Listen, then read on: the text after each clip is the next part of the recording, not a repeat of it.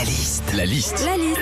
La liste de Sandy sur Nostalgie. Le moral des Français repart à la hausse. Eh oui, c'est l'info de ce matin. D'après les conclusions du baromètre des territoires tombés hier, 78% des Français se disent heureux. La liste de Sandy. Déjà, qu'est-ce qui nous rend heureux? Bah, C'est tirer et bailler. C'est tout bête, hein, mais ça nous rend heureux.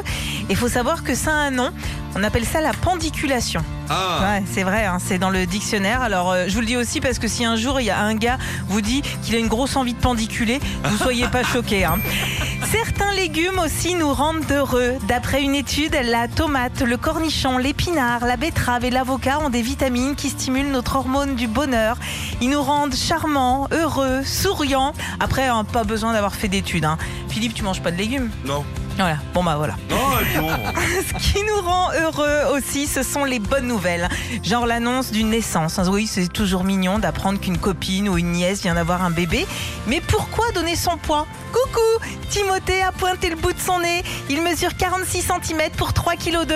Franchement, si tu sais pas que c'est un bébé, 3 kg 2, t'as l'impression que c'est le poids d'un gigot. Enfin, le truc qui nous rend vraiment heureux, c'est quand on retrouve de l'argent dans la poche d'un Ah, blouson. ouais, Tu l'as vécu. Et ce qui est fou, puisqu'à la base c'est notre argent, hein. mais non, c'est comme ça, on est content.